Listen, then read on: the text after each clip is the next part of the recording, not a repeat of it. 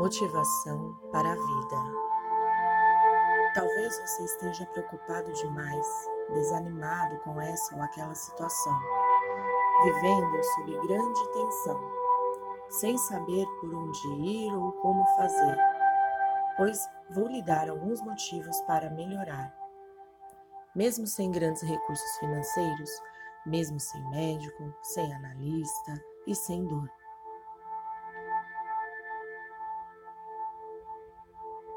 Inspire-se. Leia um bom livro, assista a um bom filme ou um programa educativo na TV. Veja uma boa peça teatral, participe. E como descobrir se o livro, o filme, o programa ou a peça são bons? Só lendo, assistindo, vendo, procurando.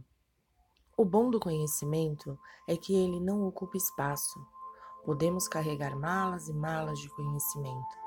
Sempre haverá uma língua nova para aprender. Boas ideias não surgem do nada, surgem do que conhecemos. Motive-se. A motivação vem do reconhecimento pessoal. Sabe aquela medalhinha que você ganhou no prezinho?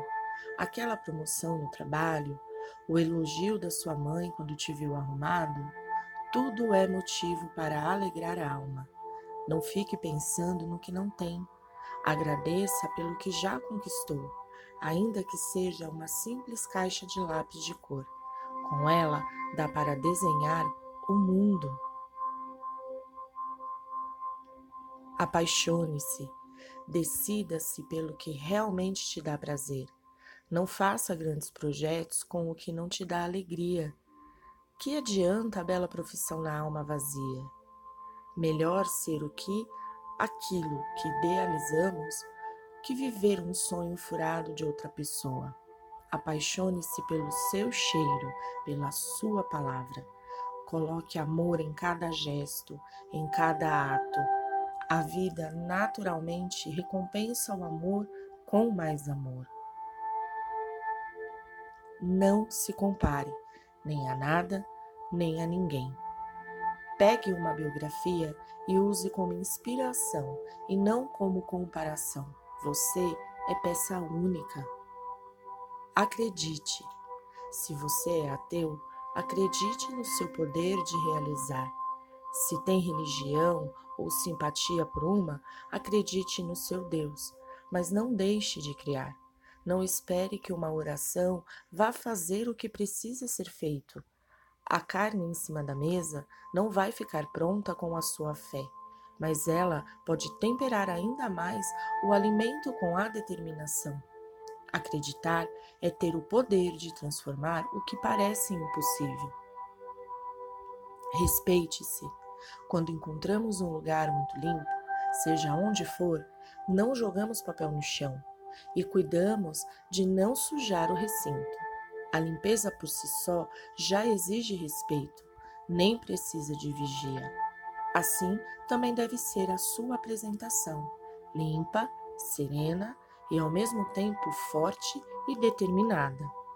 Não apareça com cara de fraqueza, de coitadinho. Quanto mais coitadinho, mais as pessoas pisam. Admita os erros, Errou? Peça desculpas e recomece. Não, não fique procurando desculpas e nem culpados. Seja humilde para reconhecer uma falha. Aprenda com os erros e recomece com mais certeza. O erro é uma forma de ensino poderosa. Tenha sonhos para realizar.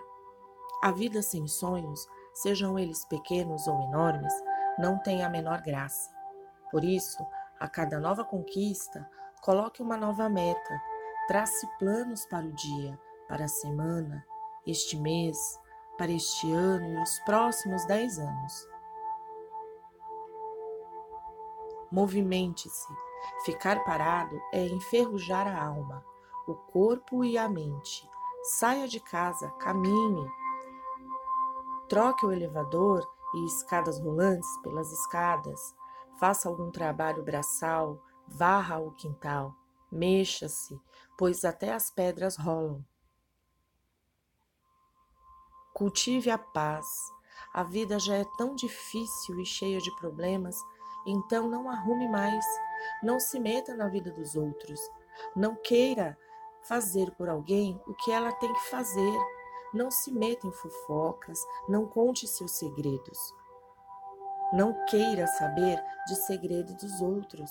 Cuide da sua vida como se fosse um tesouro. Revele apenas o que precisa ser revelado, o resto deixe no ar. A paz, por duras conquistas, fulguras em ti como uma estrela. No entanto, não desista nunca de lutar para mantê-la. É tempo de cultivar a serenidade na sua vida, seja aos 15 ou aos 100 anos.